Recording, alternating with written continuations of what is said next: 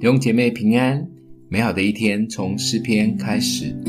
诗篇六十六篇十六到二十节，凡敬畏神的人，你们都来听，我要述说他为我所行的事。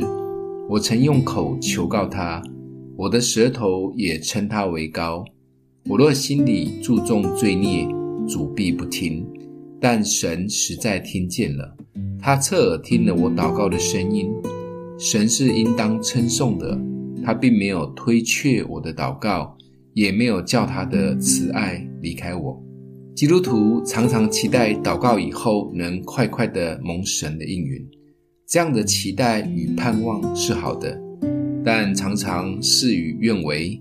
很多的祷告有时好像石沉大海，甚至觉得我们与神的天线是断线的。我们的祷告好像到了天花板就弹回来，完全都没有达到宝座前。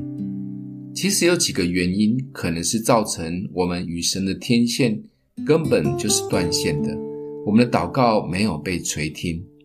在这里，诗人有提到天线断掉的一个可能原因，是心里注重罪孽，主必不听。关于祷告为何没有蒙垂听的这个议题，有兴趣的弟兄姐妹，建议可以去读大卫鲍森有一本叫《祷告的黄金法则》。在书里面的第一点提到的原因与这里一样，就是我们与神的关系出了问题。或许是我们得罪了神，或许是我们心中的心思意念不讨神的喜悦。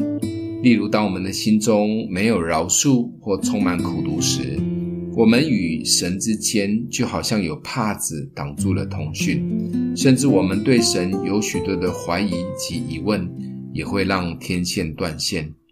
要让这个帕子解决的第一个黄金祷告，就是先问主说：“主啊，请让我知道我有什么地方得罪了你。”相信神会立刻告诉你答案。我们赶快处理这个问题，让属天的天线接上。记得每一次祈求前，先从这个祷告开始，让神与我们的天线相通，他就会像诗人说的，他并没有推却我的祷告，也没有叫他的慈爱离开我。其实神是乐意听祷告的神。今天默想的经文在二十节，神是应当称颂的，他并没有推却我的祷告，也没有叫他的慈爱离开我。我们一起来祷告。爱我们的父，你是听祷告的神，求主帮助我们，可以先洁净自己，让我们与你之间没有任何的帕子。若我们有得罪你的，也求主赦免，让我们的祷告可以直达到你的宝座前。